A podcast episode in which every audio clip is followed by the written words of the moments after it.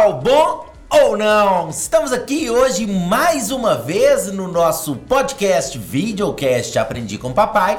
Hoje para conversarmos sobre um tema muito importante. Nosso tema de hoje vai ser sobre a leitura e seus reflexos na sociedade brasileira. O que, que a leitura pode trazer de produtivo, o que ela pode trazer de positivo na construção social ou o contrário, o que a falta de leitura pode fazer com a sociedade, predominantemente a sociedade brasileira. Quais podem ser as consequências desse déficit de leitura no Brasil? Antes de qualquer coisa, quero te lembrar que para entrar em contato conosco, para sugerir temas, tirar dúvidas e conversar com a gente, é só entrar em contato no aprendicompapai@gmail.com ou no nosso site aprendicompapai.com.br. Lembre-se também de baixar o nosso aplicativo Aprendi com Papai, que tem mais de 130 temas inéditos e uma plataforma exclusiva de correção.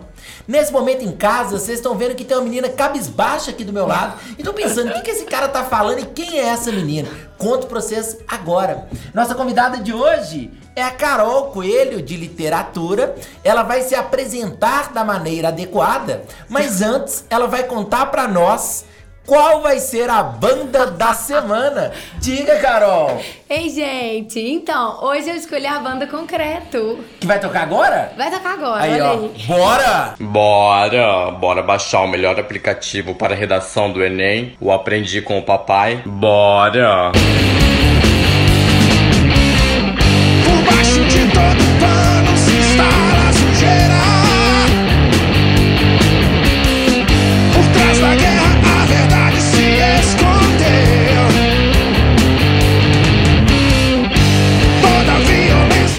banda, né, Carol? Adoro. Excelente, eu também gosto muito. É, entrando no nosso tema.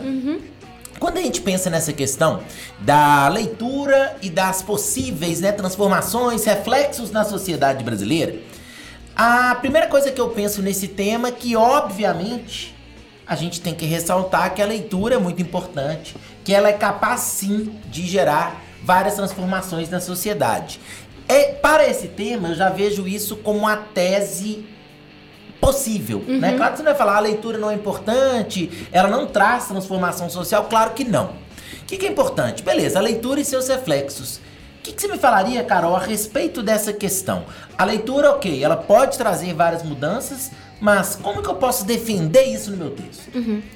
É, se a gente pensa na leitura enquanto múltipla, a gente associa litera- é, leitura com a questão do conhecimento. Sim. Então, uma vez que você esteja lendo todo e qualquer tipo de texto, é uma forma de você estar absorvendo o conteúdo daquele texto. Então, qual que tem sido a grande dificuldade que a gente tem percebido? A ideia de ler um texto e se apropriar das ideias daquele texto. Hoje em dia, se a gente analisa o nosso público leitor, a gente tem leitores de manchete. São aquelas pessoas que assinam páginas pelo Facebook e aí ficam recebendo na timeline aquelas mensagens expressas com manchetes. Então, eles se tornam leitores de textos muito curtos, mas é como se eles não se apropriassem de nenhuma daquelas mensagens. E a gente sabe que a leitura é fator transformador da sociedade. Tanto que durante um longo período, é, a- os governos, né, principalmente se a gente leva em consideração enquanto o Brasil ainda era colônia, temia muito o acesso à leitura por parte dos brasileiros, porque sabiam que isso seria motivo de revolução. Como aconteceu, né, no caso da Conjuração Mineira. Foi um dos movimentos movidos pela elite intelectual, que eram as pessoas que tinham acesso à leitura. Então, a leitura pode trazer reflexos positivos, se ela for presente, e negativos, caso ela não exista na sociedade. Você entrou num ponto que eu achei bem curioso, que é essa questão do leitor de manchete e essa questão do leitor que muitas vezes ele tem acesso a muita coisa, mas ele não tem o discernimento adequado. Uma coisa que eu converso muito com os alunos quando a gente discute sobre esse tema é, primeiro, é um clichê que eu considero inadequado é dizer que o brasileiro não lê. Porque o brasileiro lê. A gente pode discutir de fato a qualidade dessa leitura que as pessoas têm acesso. Porque com certeza o brasileiro nas redes sociais, na internet, até mesmo no, no telefone, né, no smartphone, ele está acostumado a ler muita coisa. Agora, o que está em discussão é a qualidade dessa leitura, né? Uhum. Para você, Carol, e que eu, pensando já numa coisa que eu acho que dá para colocar no texto, qual é a diferença entre o leitor de literatura e o leitor de algo que não é literatura? Eu acho que a principal diferença é o repertório cultural que a literatura traz e, além de tudo, a ampliação do léxico. Tem muita gente que fala, eu não gosto de ler clássico, eu acho literatura clássica um porre, porque eu não consigo entender nada daquilo. Então, uma vez que você se sinta desafiado por um livro e você se envolve naquele ambiente, você inclusive tem essa possibilidade de conhecer vocábulos novos, de conhecer palavras novas, ver às vezes uma palavra que você conhece, mas aplicada num contexto diferente, então descobrir que determinada palavra é polissêmica. Então, eu acho que dos maiores ganhos em se ler literatura é porque você também é, se intera do que estava acontecendo dentro daquele período, dentro da história, você relaciona com a sociedade daquele tempo. Então, eu acho que ler um texto por ler já é bom. Agora, ler literatura é ainda melhor, porque traz uma série de fatores arraigados a, a um texto literário. Apesar dos reflexos e apesar dos pontos positivos que podem ser gerados pela leitura, é, se eu estivesse escrevendo um texto, eu não conseguiria deixar de falar da questão da escola. Muitas vezes, infelizmente, né, não o papel positivo da maioria das instituições de ensino, mas sim o papel da literatura, que muitas vezes é utilizada nas escolas como uma maneira de até mesmo desanimar os alunos em relação à leitura, né? Estratégias de leitura equivocadas, estratégias de trabalhar a literatura, que muitas vezes são também equivocadas. Como que você vê essa questão da leitura na sala de aula e os reflexos que ela pode causar também? É, eu acho que uma das principais coisas é que a gente não deve descaracterizar o texto contemporâneo. A gente sabe que tem muito texto sendo produzido hoje em dia e que não é o fato da gente não ter uma escola literária ainda que faz com que esse tipo de texto não seja considerado. O que eu vejo em sala de aula é que é, não há tanta valorização dos clássicos. Mas também não são só os clássicos que são é, super é, positivos. Para mim, enquanto professora de literatura, me interessa que se leia. E eu gostaria muito que cada aluno se sentisse muito à vontade com a escolha de um livro. Para mim, essa é a, a, principal característica, se sentir aventurando no meio do conhecimento. E porque tem, inclusive, o Aloysio Azevedo, ele fez uma vez uma crítica que me marcou quando eu estava ainda na faculdade.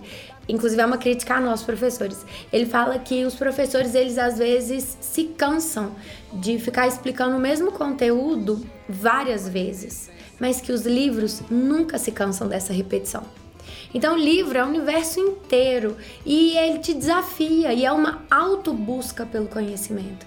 Então, eu acho que é importante se localizar como sujeito do seu é, conhecimento e buscar o seu conhecimento por você também, sem precisar de um intermediador, de alguém que vai te indicar um livro. Entre numa livraria, comece, eu tenho certeza que você vai se sentir desafiado e vai começar a dar importância para esse tipo de, de ação.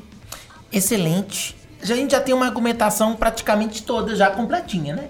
A gente vai colocar no texto que a leitura ela tem um poder de trazer reflexos.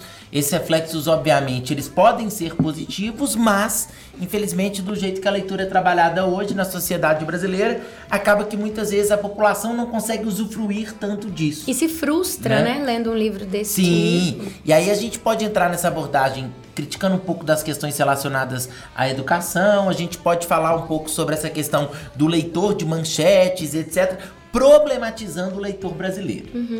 Uma coisa que é importante no texto, que você sabe que é fundamental, é a questão da proposta de intervenção, né? Já que a leitura não está funcionando da maneira certa, como ela deveria ocorrer, certamente a gente precisa ter mudanças, tanto no que diz respeito à escola, quanto no que diz respeito ao próprio comportamento do possível leitor. Não é isso? O que, que a gente pode pensar como proposta de intervenção, na sua opinião?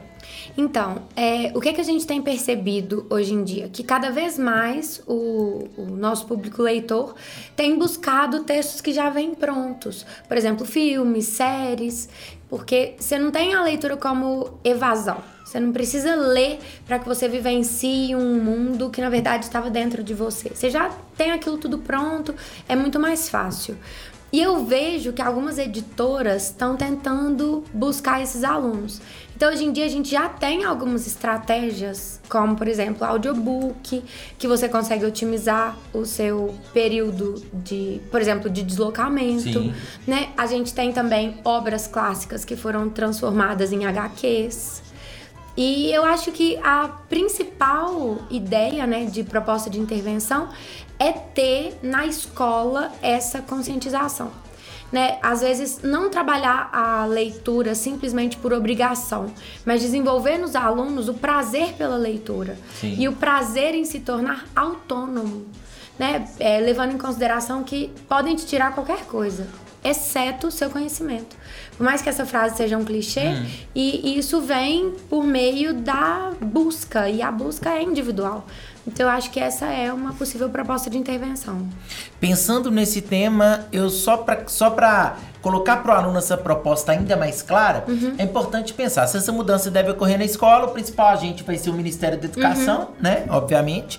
E para essas questões voltadas para o público adulto, acho que seria importante também a gente ter uma proposta, não sei, de repente, relacionada a essa questão de ampliar o acesso às bibliotecas públicas, o Isso. número de bibliotecas públicas, ter estratégias como as bibliotecas móveis, levando livros muitas vezes para comunidades locais que hoje ainda têm essa dificuldade de acesso, que aí a gente consegue pegar, né, tanto o público mais jovem quanto, Quanto- o público adulto e a Isso. gente consegue ser de fato ainda mais democrático nesse processo. Concorda que seria mais ou menos nesse caminho? Concordo. E a gente vê, inclusive, uma movimentação acontecendo também na internet. Sim. A gente tem os clubes de leitura, que às vezes você encontra é, uma figura no YouTube que te desafia a fazer listas né, de, de livro. Então, as pessoas vão lendo e debatendo nos fóruns. Também é uma possibilidade legal.